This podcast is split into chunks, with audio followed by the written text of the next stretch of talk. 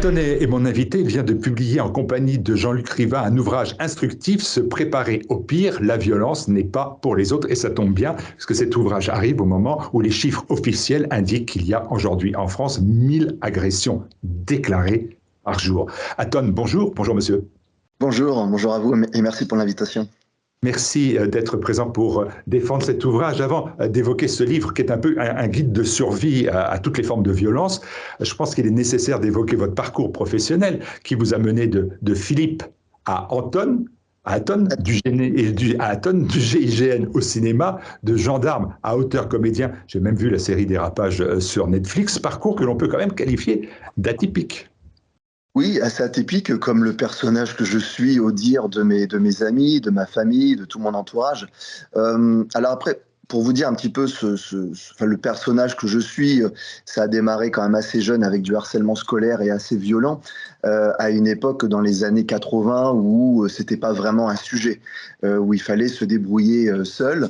et j'ai eu, j'ai eu la chance d'avoir un père qui m'a, qui m'a aussi inscrit en club de, de bon, bah, de gymnastique dans un premier temps, avec qui je chahutais un petit peu aussi pour ma guerre, avec qui j'ai fait de la randonnée et qui m'a ensuite inscrit un peu plus tard dans un club de karaté au moment où j'avais l'âge. Et ça m'a permis de me, bah, de me défendre euh, à une époque où les professeurs, les surveillants, en fait, étaient impuissants et, et ne comprenaient pas, enfin, ne voyaient pas même un intérêt d'intervenir pour ce qui leur semblait normal. Euh, c'était des élèves qui chahutaient et ils ne voyaient pas un quelconque harcèlement.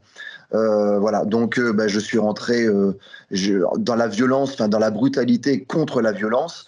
Euh, ça a marché. Alors pour certains, c'est dommage, mais pour moi, en tout cas, ça m'a quand même, euh, ça m'a quand même évité un certain nombre de choses, telles que même peut-être même le suicide, hein, où certains y trouvent, bah, trouvent une solution, malheureusement.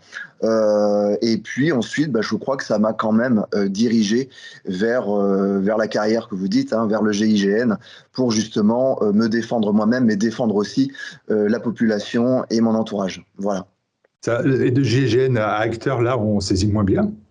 Alors en fait, euh, pour moi, c'était un rêve d'enfant parce que quand j'étais enfant harcelé, ceux qu'on n'embêtait pas, c'était les acteurs hollywoodiens, c'était les Schwarzenegger, c'était Sylvester Stallone, Jean-Claude Van Damme. Pour moi, c'était les héros qu'on qu'on harcelait pas, euh, qui étaient justement qui défendaient les personnes qui pouvaient être un peu opprimées, la, veuve et l'orphelin.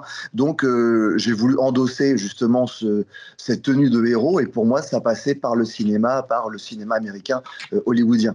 Et puis en 80, 94 j'étais témoin de l'opération de Marignane du, GIGN. Et là, la vocation s'est affinée. Et je me suis dit, je ne perds pas de vue le cinéma, mais avant ça, je ferai le GIGN. Voilà. Et l'image de marque aujourd'hui, je voyais une vidéo de vous avec le Major Gérald, on dit, bah, voilà, les, les, c'est le, prototype même de, l'homme de testostéroné. Est-ce que ça ça, ça, ça, vous convient ou c'est une image fallacieuse? Non, moi je trouve que c'est euh, c'est un profil un peu complet qui me va hein, à moi. Hein. Alors euh, alors après peut-être que j'étais plein de, doutes sur mes capacités euh, à me défendre. Le fait en fait de développer une musculature qui se voit, le fait de développer des capacités techniques par le karaté, les sports de combat, la, self-défense, je pense à, m'a permis de me rassurer au niveau psychologique et de renforcer aussi mon mental en, en, en gagnant un petit peu en confiance en moi et en ayant plus confiance en moi, je pense que j'arbore euh, personnalité de quelqu'un qu'on n'a pas forcément envie d'embêter aujourd'hui.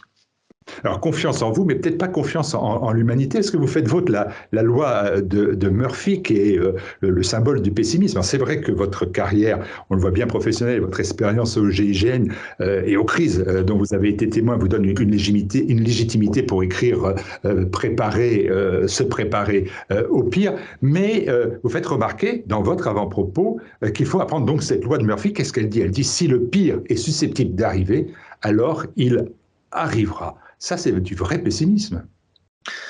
Je ne crois pas que ce soit du pessimisme aujourd'hui, et d'ailleurs tout ce que j'ai prédit en toute modestie, hein, euh, mes collègues, euh, Jean-Luc Riva, moi-même, tout ce qu'on s'est dit il y a quelques années de ça, euh, finit par arriver. Et en fait, moi, je pense que c'est en faisant un déni où on, ne se prépare pas et puis on, on, est sujet à la surprise. Et quand on est surpris, ben, on n'est pas forcément efficace. Donc, euh, effectivement, quand on voit notre environnement, quand on voit l'actualité, quand on voit la montée de la violence, je pense que c'est pas être pessimiste que de se préparer euh, justement ben, pour pouvoir euh, pour pouvoir prévenir ça, pour pouvoir éviter et puis vivre de manière de, manière enfin meilleure quoi. Voilà, c'est pour c'est pour vivre le meilleur. Hein. Plus les gens seront aguerris, je pense, dans le nombre, moins les, les, les agresseurs tenteront les agressions. Et on, alors c'est peut-être utopiste de, no de, notre part, mais on se dit que si euh, tout le monde s'aguerrit un petit peu à ça et se prépare, bah, chacun mettra en place un certain nombre de choses qui feront que ce sera beaucoup plus difficile pour les délinquants euh, d'agir et peut-être qu'on repoussera un petit peu par nous-mêmes, parce qu'effectivement, euh, la police et la justice ont l'air complètement dépassés. Alors oui, c'est ça, se préparer au pire. En fait, vous prenez le parti dès le départ de se dire, bon ben voilà, la police, elle est submergée, les, prisons, elles sont pleines, la justice, elle est, on le sait bien, euh, souvent laxiste, donc c'est par soi-même qu'il va falloir trouver les moyens de se défendre. Oui, c'est tout à fait ça. C'est un, un, constat que l'on fait. Dans, dans, le cadre de la légalité, bien sûr, tout le temps. C'est personnel, individuel, euh, qui vous permettent de, de, de, se préparer au pire. Et, là, dans cette notion-là, vous placez au-dessus de toutes les formes de violence, finalement, les, les violences faites aux femmes. Vous ouvrez sur l'ouvrage euh, avec ça, et, et l'actualité, ben, elle prouve que cette violence, bien évidemment, elle explose. Et quels sont, euh, là, en, en gros, quels sont les outils de défense contre ces agresseurs qui, quelquefois, sont aussi des violeurs? Bah, justement, moi j'ai vu beaucoup de, femmes courir, j'en vois régulièrement, hein, avec un casque sur les oreilles, avec la musique à fond. Euh, elles, sont, elles se challenge avec des applications qui leur font justement monter les pulsations euh, car cardiaques tout au long de leur footing, ce qui fait qu'en cas d'agression, elles seront pas en mesure de courir plus vite pour fuir et puis de se défendre physiquement. Aussi parce qu'elles n'ont pas forcément un certain nombre de techniques ou d'outils. On parle dans le livre de même de bombes lacrymogènes. Alors ça a soulevé aussi le problème, a-t-on le droit d'avoir la bombe lacrymogène? Pour en avoir di discuté à 100% avec bon nombre de forces de l'ordre qui sont sur le terrain et susceptibles de faire des contrôles, euh, bien sûr, il y a une forte tolérance à accepter à ce qu'une femme soit porteuse d'une bombe, bombe lacrymogène. Pour un homme, ça peut être un peu différent, mais c'est vrai que les femmes sont quand même sujets à beaucoup de violences et c'était important euh, pour nous de, dresser un petit peu l'état des lieux, de prendre des témoignages et de les, et de les livrer dans cet ouvrage. C'est vraiment un guide pratique, hein. ce ne sont pas un guide juridique, c'est un guide pratique, c'est-à-dire qu'est-ce que je fais face à, l'agresseur, qu'est-ce que je fais face à la violence qui s'impose à moi. Oui, on a voulu être le plus pragmatique euh, possible en, mettant les gens dans des situations sous forme de récit. Donc, euh, ça permet de, s'immerger dans, une situation qui va se dégrader et derrière, en fait, de tirer quelques, solutions, quelques propositions de, solutions avec, en fait, les capacités qu'on peut avoir euh, actuellement à notre disposition. Alors, monsieur, vous savez qu'à chaque fois qu'on évoque cette notion de violence, bien évidemment, on se situe dans un cadre avec des lois, donc où la politique n'est pas très loin. Et par exemple, vous avez un chapitre qui s'appelle Agir ou, laisser faire. Et vous dites, ben, il n'y a pas de 2NM, c'est-à-dire d'École nationale des malfrats, euh, cambrioleurs, c'est un job d'autodidacte. Et dans ce chapitre, vous soulevez la question, euh, importante d'ailleurs, de la légitime défense. Vous citez l'article euh, 122.5, je crois, du Code pénal, qui invoque, si je me souviens bien, des moyens de défense qui doivent être euh, proportionné, hein, c'est ça, à, la gravité de l'infraction. Est-ce que là, en matière de, loi en, sur cette question de légitime défense, euh, on, on, c'est bien calé? Est-ce que, en fait, euh, c'est une loi qui est trop laxiste, trop restrictive, ou vous considérez-vous qu'elle était absolument bien adaptée? Et vous l'avez vu dans, le cadre de votre métier, est-ce que cette légitime défense, vous y avez été, euh, bien évidemment, euh, face à elle très régulièrement alors, je pense qu'on dit euh, nul n'est censé ignorer la loi dans le mauvais sens, hein, quand on se fait prendre, euh, à défaut, mais, euh, mais on, méconnaît le cadre de légitime défense et le fait de méconnaître, on, on se dit qu'on ne va pas agir. Et on laisse faire. On préfère laisser faire dans le doute, bien souvent. Même quand on est témoin, on voit que les gens n'interviennent pas sur une agression. Une femme qui se fait agresser dans le métro, la majorité des gens sortent leur portable, vont filmer, vont peut-être appeler la police, mais ne vont surtout pas intervenir. Donc ça, c'est quand même un problème. En France, on, dit souvent un nul n'est censé ignorer la loi. Alors c'est aussi bien quand on est pris à défaut, mais quand ça peut tourner aussi à notre avantage, il faut savoir la connaître et l'utiliser. On peut voir que beaucoup de beaucoup d'agressions euh, dans le métro de, femmes ou d'hommes, les gens n'interviennent pas parce qu'ils sont dans le doute, ils, méconnaissent en fait euh, ce cadre légal. Si on connaît ce cadre légal, on peut éventuellement faire quelque chose. Donc nous, on a voulu justement le rappeler, le vulgariser un petit peu euh, pour, pour le rendre accessible à tout à chacun.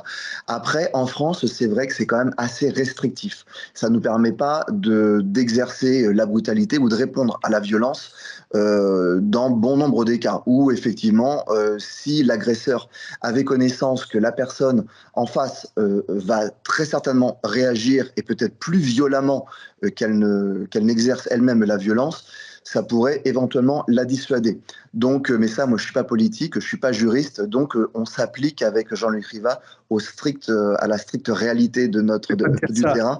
Quel cadre légal ah, Vous ne pouvez pas me dire ça. Vous avez été euh, membre du GIGN, vous avez fréquenté les gendarmes, bien sûr, mais aussi les policiers. Euh, et vous savez qu'ils sont confrontés toujours eux-mêmes devant cette question de, la légitime défense, qui les emmène des fois euh, jusqu'au tribunal. Vous ne pouvez pas me dire que vous n'avez pas d'avis sur la question. J'ai un avis. Après, vous savez, moi, j'ai une culture militaire qui fait que donner mon avis, c'est toujours très compliqué. Mais effectivement, moi, je trouve qu'il y a deux poids, deux mesures et que, et que la justice est un petit peu quand même laxiste. Alors, je veux pas, c'est facile hein, de juger. Moi, j'ai pas, j'ai pris pour habitude de d'essayer de ne pas avoir d'a priori et de ne pas avoir de jugement hâtif sur ce que je ne maîtrise pas. Et effectivement, la justice, je ne la maîtrise pas. Moi, j'ai un regard euh, très spectateur. Euh, je, je, sais que, bon, par les réseaux sociaux, euh, j'ai pu avoir, je peux avoir une certaine influence et je me garde quand même d'être assez virulent sur un sujet que je ne maîtrise pas. Maintenant, quand je vois le taux de récidive, quand je vois que les prisons sont pleines, je me dis, forcément, il y a un problème. Quand je vois qu'on fait le 17 et que justement, dans les cinq minutes, dans les délais qui pourraient être espérés, ben, la police ne peut pas intervenir parce qu'elle est déjà occupée sur autre chose, je me dis qu'effectivement, il y a un problème. Et moi, en fait, je ne cherche pas à dénoncer quoi que ce soit, je cherche en fait à faire un état des lieux et de réagir en fonction de ce problème. Parce que ça m'a valu beaucoup de perte d'énergie, d'essayer de lutter, de comprendre. Et à un moment donné, en fait, j'étais épuisé de ça. Je me suis dit, bon, ben, on va faire avec et on va donner les clés parce qu'on peut faire des choses malgré cette situation. Et à un moment donné, quand on n'est pas aidé, il faut s'aider soi-même. Des clés, vous en donnez et des fois, elles sont quand même surprenantes. Euh, dans l'histoire, dans l'idée, pardon, de, de, de, garder son sang-froid, par exemple, ou déconseiller de posséder une arme, qui reste évidemment quand même un, moyen de défense important. Et désolé de vous dire, là, vous prenez bien parti politique, parce que ce débat sur le port d'armes qui se déroule aux, États-Unis se déroule bien évidemment aussi en, en, France par, par rebond. Et donc, vous dites, ben, quand on est agressé, il faut mieux pas avoir d'armes. Vous savez, on, on a, critère, hein on a des débats qui sont, euh, dont les avis sont très binaires en France. Euh, c'est pour ou contre? Alors moi, je suis euh, pour le port d'armes, mais pour une certaine catégorie de la population. Je vais prendre mon exemple. J'ai passé 20 ans dans l'armée, j'ai passé 15 années au GIGN. À mon dernier jour du GIGN, j'ai rendu toutes mes armes. Si aujourd'hui je veux être armé, pouvoir sortir, peut-être même aller dans une salle de théâtre ou dans un cinéma qui pourrait potentiellement être la cible de terroristes ou d'un agresseur armé, je ne suis pas en mesure justement d'avoir cette arme et d'avoir ce port d'armes. Donc ça, pour moi, et je ne suis pas seul dans le cas, je prends mon cas parce que je le connais bien et parce que voilà, on peut parler, je vais prendre de ce que je connais le mieux, mais je pense qu'il y a d'autres personnes euh, en France, euh, des retraités des forces spéciales, des unités d'élite, ou même pas forcément, des forces de l'ordre qui pourraient, qui prennent leur retraite et qui sont en capacité euh, encore d'utiliser une arme dans un cadre légal et dont on prive justement cette capacité-là. Et on prive aussi non seulement donc la personne, mais aussi son entourage et surtout la population. Donc pour ça, je suis pour le, port d'armes. Après, euh, d'élargir comme aux États-Unis, non, parce que pour l'avoir vu, même là-bas, j'étais beaucoup aux États-Unis, il y a des gens qui sont porteurs d'une arme et qui n'ont pas forcément les capacités euh, techniques ni mentales euh, pour les avoir. Donc, je suis pour le port d'armes, mais que ce soit très légiféré avec un suivi technique et psychologique. Et là, dans le cadre du, livre, euh, cadre stricto sensu des conseils que vous donnez, m'a dit, voilà, si vous prenez une arme, la personne qui est en face de vous, l'agresseur, va lui considérer que, que, vous pouvez le tuer. Et ça entraîne bien évidemment une riposte qui est surdimensionnée, peut-être surdimensionnée par rapport à, ce qu'il s'apprêtait à vous faire. Ce qu'il y a, c'est que quand on sort une arme, il faut être prêt à s'en servir, il faut être prêt à tuer. Euh, pour avoir vécu justement la, chose au GIGN, c'est extrêmement compliqué. Euh, c'est facile, beaucoup en parlent, beaucoup quand on dit voilà, si votre enfant est agressé, moi je suis capable de ci, je suis capable de ça, mais très peu l'ont vécu. Euh, donc, euh, je, je, je, crois à la, à la riposte hein, sur une agression, mais je crois aussi à la stupéfaction. Et, et quand on a une arme entre les mains, cet, cet outil qu'on pourrait utiliser peut se retourner contre nous si on n'est pas euh, mentalement, physiquement aussi apte à la, défendre cette arme. Parce qu'avoir une arme, mais si, si vous êtes euh, frêle et pas du tout euh, technicien de sport de, de combat et que vous n'avez pas cette capacité d'engager le combat et cette volonté de faire mal, parce que vous posez plein de questions, trop de questions, au moment venu, ça peut se retourner contre vous. Donc c'est pour ça que je préconise euh, des armes enfin des armes, ce qui est qualifié comme arme ou comme objet de, défense tel la bombe lacrymogène, si elle se retourne contre vous, c'est quand même un moindre mal. Et c'est tout le sens du livre, d'ailleurs, vous ne cessez pas de le répéter, c'est qu'il il faut quand même se préparer. Alors, vous l'avez dit mentalement, il faut aussi se préparer simplement physiquement. Comme il n'y a plus de service militaire, ben, il faut trouver d'autres parades. C'est quoi? C'est l'entraînement qu'il faut? C'est l'aguerrissement? C'est indispensable? Pour moi, c'est indispensable. Euh, l'aguerrissement, ça va être d'aller faire des marches de nuit, de dormir un petit peu dehors, mais ça peut être aussi en famille. Ça peut être aussi de couper, couper Internet à vos enfants un week-end et vous verrez, vous allez, vous allez vivre, vous allez vous aguerrir euh, psychologiquement. Voilà, couper l'électricité chez vous, enfin voilà, n'utilisez pas l'électricité pendant un week-end, c'est une manière aussi de s'aguerrir. Bon, ça peut être voilà pour, pour des, des conflits, des choses qu'on traite dans une deuxième partie du livre. Mais l'aguerrissement euh, physique, c'est aussi c'est s'inscrire en, club sport de combat, à encaisser, encaisser quelques coups, encaisser, euh, encaisser des gifles, euh, voilà, lors de, d'entraînement à la self-défense, à des clés de bras, à des choses comme ça qui vont faire que si toutefois ça, ça vous arrive, cet effet de surprise sera moindre. Et l'effet de surprise étant moindre, vous avez une meilleure capacité, une meilleure lucidité pour pouvoir agir, surtout si vous avez un minimum de bagage technique. Ah, il y a aussi euh, quelque chose à affronter dorénavant, que vous affrontez là aussi euh, dans, dans l'ouvrage, c'est le, harcèlement scolaire et, vous ajoutez, et c'est important, en ligne. Euh, et là, c'est quand même difficile d'apporter des conseils. Quand le harcelé se défend, il peut devenir le, harceleur. Vous évoquez votre propre jeunesse, vous l'avez dit, où, l'apprentissage du, karaté vous a fait passer de, de victime à prétendu coupable? Oui. face au harcèlement, est-ce qu'il faut poser un genou à terre? Alors, euh, j'ai posé un genou à terre hein, pour, euh, pour poser la réflexion, euh, pour me dire qu'est-ce que, qu'est-ce que je vais mettre en place pour répondre à ça. Est-ce que je peux trouver de l'aide? Malheureusement, de l'aide autour de moi, j'en ai pas trouvé. par contre, c'est vrai que les sports de combat m'ont donné une capacité de répondre au harcèlement et à la violence de manière brutale. Et j'ai préféré, je vous avoue sincèrement, passer pour quelqu'un de brutal que passer pour une victime ignorée de tous et isolée. Euh, et c'est sûr que ça m'a pas valu que des compliments, ça m'a valu une certaine stigmatisation même, mais ça a été euh, beaucoup plus simple à assumer pour moi euh, et pour ma personnalité. Et je pense que pour avoir discuté avec des jeunes qui étaient harcelés et qui ont, se sont mis au sport de, combat et qui ont dû répondre par les points, de leur retour, ça a été plus, plus acceptable aussi. Quoi. Donc c'est une préparation euh, physique, euh, il y a aussi une préparation mentale parce que euh, bah, il faut gérer son stress, ses peurs ou ses, phobies. Là aussi, est-ce qu'il y a une recette miracle ça? Il n'y a pas vraiment de recette miracle, mais euh, c'est c'est en se confrontant un petit peu à la réalité. Moi, j'ai eu la chance de, de beaucoup voyager, d'être confronté à, la misère humaine, à la violence aussi dans certains pays où, pour survivre, on n'a pas d'autre choix que de se battre. Euh, ça, j'en étais témoin. Moi, dans mon parcours aussi, ça n'a pas été simple. Euh, maintenant, il y a, y a un cap à passer euh, dans la riposte, c'est-à-dire, c'est, vous savez, je pense que la majorité des gens euh, ont, ont du mal à exercer euh, l'usage de, la force ou la brutalité parce qu'ils ont peur de, faire mal. C'est ancré en eux. Faire du mal physiquement à l'autre, c'est quelque chose qui n'est pas bien. Et en fait, pour être efficace, il bah, faut passer outre cette chose-là. C'est-à-dire, c'est se dire, c'est légitimer sa propre riposte en se disant, mais là, cette attaque qui va m'être faite, hein, ou qui potentiellement pourrait être faite, est injuste. Et je ne dois pas l'accepter. À partir de maintenant, je vais me mettre psychologiquement, mettre un cheminement en place, et je vais l'accepter, c'est de faire mal à l'autre, faire mal à l'agresseur. Alors ça, je sais qu'en France, quand je dis ça, c'est toujours, waouh, c'est pris un peu pour, pour pousser les gens à, à la violence. Non, je pousse à la riposte, à la riposte physique dans le cadre légal. Vous avez le droit de faire mal. Parce que je me souviens de cette vidéo qu'on voit, je ne sais pas si vous vous souvenez, hein, c'était à Arras, quand le, professeur se fait agresser au couteau. On a une vidéo où on voit quelqu'un qui défend avec une chaise. Mais il ne fait que défendre jusqu'au moment où il trébuche et se prend des coups de couteau. Si cette personne, alors attention, hein, je, je remets dans le contexte, j'apporte une expertise avec beaucoup de recul, mais vous savez, euh, si moi j'étais agressé à ce moment-là, si j'ai une chaise entre les mains, je ne vais pas faire que me défendre avec. Je vais frapper avec. Et là, ça fait en fait toute une différence.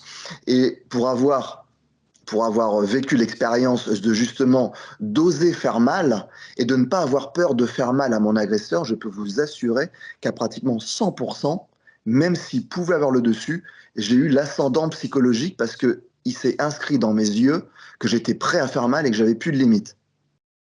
Et ça, en fait, c'est quelque chose qui change absolument tout. Mais c'est difficile à transmettre. On peut, euh, je peux l'expliquer. J'essaie de le faire du mieux possible. Et ça ne veut pas dire qu'on va devenir agresseur. Ça veut dire qu'on refuse l'agression. Ah, j'avais prof de français, j'étais très jeune. Euh, je peux vous assurer, c'était une toute petite bonne femme. Et quand elle nous disait de nous taire, il y avait une telle détermination en elle qu'on se taisait. C'est clair. il y a plein d'autres choses hein, dans, se préparer euh, au pire chez Albin Michel, mais en vente sur le site de la boutique de TVL, tvl.fr, mais les téléspectateurs TVL sont habitués à, ce rendez-vous sur la, boutique du site tvl.fr. Il y a euh, un, reproche que je vous ferai, ou tout au moins une incompréhension que, j'ai euh, sur les nombreuses règles que, vous édictez pour vivre, survivre. Et là, vous le faites dans un chapitre qui est dans un quartier dangereux. Et vous affirmez, je vous cite, hein, parce que pour moi, ça, crée une problématique. Pour éviter les ennuis dans un quartier dangereux, il faut adopter les règles de vie de ses habitants. Et donc je me suis dit, bah, euh, si euh, tu es face dans un, quartier où il y a des dealers, finalement, il faut mieux que tu deals. Si euh, ta femme ou ton épouse ne veut pas porter de chador, il bah, faut mieux qu'elle, pour éviter les ennuis, qu'elle le porte. C'est-à-dire qu'adopter les règles, vous avez bien compris, Aton, que c'est adopter aujourd'hui les mœurs, euh, les coutumes, euh, les traditions. Euh, ça va au-delà que de se faufiler. si je mets un jogging, comme tout le monde a un jogging, je passe inaperçu. Vous bien que c'est largement supérieur à, cela. Quoi. voilà, j'ai là-dessus une interrogation. Je vous la soumets. Alors, peut-être qu'on ne s'est pas bien fait comprendre, mais en fait, au sein de, l'appartement, effectivement, c'est nos propres règles qui, prévalent. Hein. C'est pas, on n'adoptait pas les règles du quartier, le dit, la religion ou quel que soit, ou j'en sais rien, ou, les mœurs euh, douteuses euh, dans notre propre environnement. Par contre, à partir du moment où on sort de son appartement et on est dans la rue et qu'on est seul surtout, ou qu'on est euh, une famille qui n'a pas forcément les moyens de, combattre aussi bien verbalement que physiquement à, la, à, la, majorité, pour survivre, il vaut mieux, il vaut mieux se fondre dans la masse. Alors c'est plutôt ça, c'est se fondre dans la masse et se faire discret, adopter un low profile. Après, euh, effectivement, si on avait la possibilité d'imposer ces, entre guillemets ces bonnes mœurs, mais ça encore, je ne suis pas juge de ce qui est bon ou ce qui est mauvais. Je, sais qu'il y, y a des choses qui sont hors la loi, comme les points de deal euh, dans, dans, certains quartiers sensibles. Euh, il n'est pas question d'aller faire ami-ami avec eux et d'aller dealer avec eux. Mais par contre, euh, il s'agit de les éviter ou de passer devant eux sans se faire remarquer. maintenant, s'il y avait la possibilité d'imposer un autre style de vie et de chasser par le nombre, par la force euh, les points de deal, effectivement, euh, c'est ce que je préconiserais. Mais quand on est en, infériorité euh, au niveau du nombre déjà de personnes, de familles et puis de bonnes mœurs, c'est très difficile. Et c'est une réalité. je, n'appelle pas justement à, à, monter au, combat et à défendre certaines mœurs ou, ou j'en sais rien, ou, ou, aller contre, contre les points de deal. Non, on n'en est pas là. Si on en arrivait là, ben, je prendrais peut-être un autre discours et ce serait différent. Mais là, je fais un constat actuel qui fait que si vous êtes agressé ou pris à partie dans une, un quartier sensible, la police ne viendra pas tout de suite et vous serez seul face à vos agresseurs. Donc, n'allez pas provoquer en fait. C'est clair, c'est clair. Et alors, il y a, j'ai bien évidemment omis de dire qu'il y a bien évidemment beaucoup de, d'images, de, croquis pour améliorer euh, son potentiel de défense, etc., personnel, individuel. Il y a aussi un quiz que j'ai fait à découvrir votre profil. Quel citoyen êtes-vous? Alors, moi, j'étais, j'étais ravi. Je me suis dit, c'est comme chez Jacques Martin, est-ce que tout le monde a, a bon? J'ai l'impression que j'étais très, très bon, mais euh, euh, je me suis dit, c'est peut-être aussi une astuce, non? Tout le monde bah, finalement. En, fait, pour, tout vous dire, ce questionnaire m'avait été demandé par Albin Michel. Moi, je ne suis pas trop, comme je vous l'ai dit au, tout début de l'interview, euh, je déteste les a priori et, je, me garde de juger. Euh, voilà. Et en faisant justement un questionnaire, j'avais l'impression de mettre un petit peu les gens dans des cases. Donc, au début, j'avais refusé de, faire ce, ce, questionnaire. Et finalement, j'ai tenté l'expérience. J'ai posé un certain nombre de questions. Vous avez vu, je crois qu'il y en a 25. Et finalement, en fait, euh, je l'ai fait faire à mon entourage et j'ai trouvé que les réponses, bah, c'est vrai, euh, euh, orientaient un peu ma, réflexion. Et quand on fait un petit peu le bilan, bah, ça nous permettait quand même d'aiguiller un peu nos conseils. Je vous écoute, hein, je vous écoute. Oui, ça permettait effectivement de, d'aiguiller un peu nos conseils. Donc on s'est dit, on s'est dit, bah finalement, on va peut-être, on l'a proposé à Albin Michel. Bon, ils ont apprécié, ils ont, et ils ont, ils ont décidé de le conserver justement. Eh ben, C'était en fin de, de, l'ouvrage, et donc après, ben, on a un maximum de A, de B euh, ou de C, et ça définit quand même bien, euh, d'après vous, la, euh, la personnalité de, de, celui qui vous a lu oui, oui, oui, oui, je pense. Ah, je pense, d'après les retours, il y a celui en fait qui est prêt à agir, mais qui n'a pas forcément conscience de ses capacités, de qui il est et, et, des règles. Il y a celui, le B, finalement, qui qui agit en fonction de, de, de, ses capacités, euh, euh, qui, est, qui croit en lui-même et en ses proches, mais qui a une confiance assez euh, modérée dans les autres, hein, dans, le, dans, dans, ses congénères. Et puis il y a le C qui s'isole complètement, qui compte par contre sur les institutions. Et, voilà, donc bon, je ne vais pas rentrer dans les détails de tous les, tous les profils, de, des, des trois profils, mais c'est vrai que mine de rien, en, en faisant ce quiz, je l'ai fait même pendant les, les euh, pendant les, les, réveillons avec mes proches et c'était quand même assez proche de ce qui euh, de ce qu'ils envisageaient. Et on a pu justement débattre et j'ai pu bon c'était c'était un peu mes mes cobayes hein, et j'ai pu leur apporter un certain nombre de, de solutions et de choses à, à mettre en place qu'ils ont euh, finalement bah, compris et, et qui comptent mettre en place parce qu'ils ont ils ont vu à quel point à quel point le discours était pertinent pour eux quoi Bon, je dirais si je suis A, B ou C après euh, l'entretien, vous me donnerez des conseils, mais après l'entretien, on va laisser de côté sur cette question-là. Merci beaucoup, Anton. Donc, je répète, hein, se préparer au pire, c'est sur tvl.fr et euh, c'est indispensable. Je rappelais ce chiffre qui est très simple, qui est officiel 1000 agressions déclarées par jour en France. C'est le chiffre officiel. ça ne prend pas en compte, bien évidemment, toutes les personnes qui n'ont pas euh, porté plainte. Merci à, vous et merci de, de, tous ces conseils qui nous rendent plus Merci beaucoup. Merci, beaucoup à vous.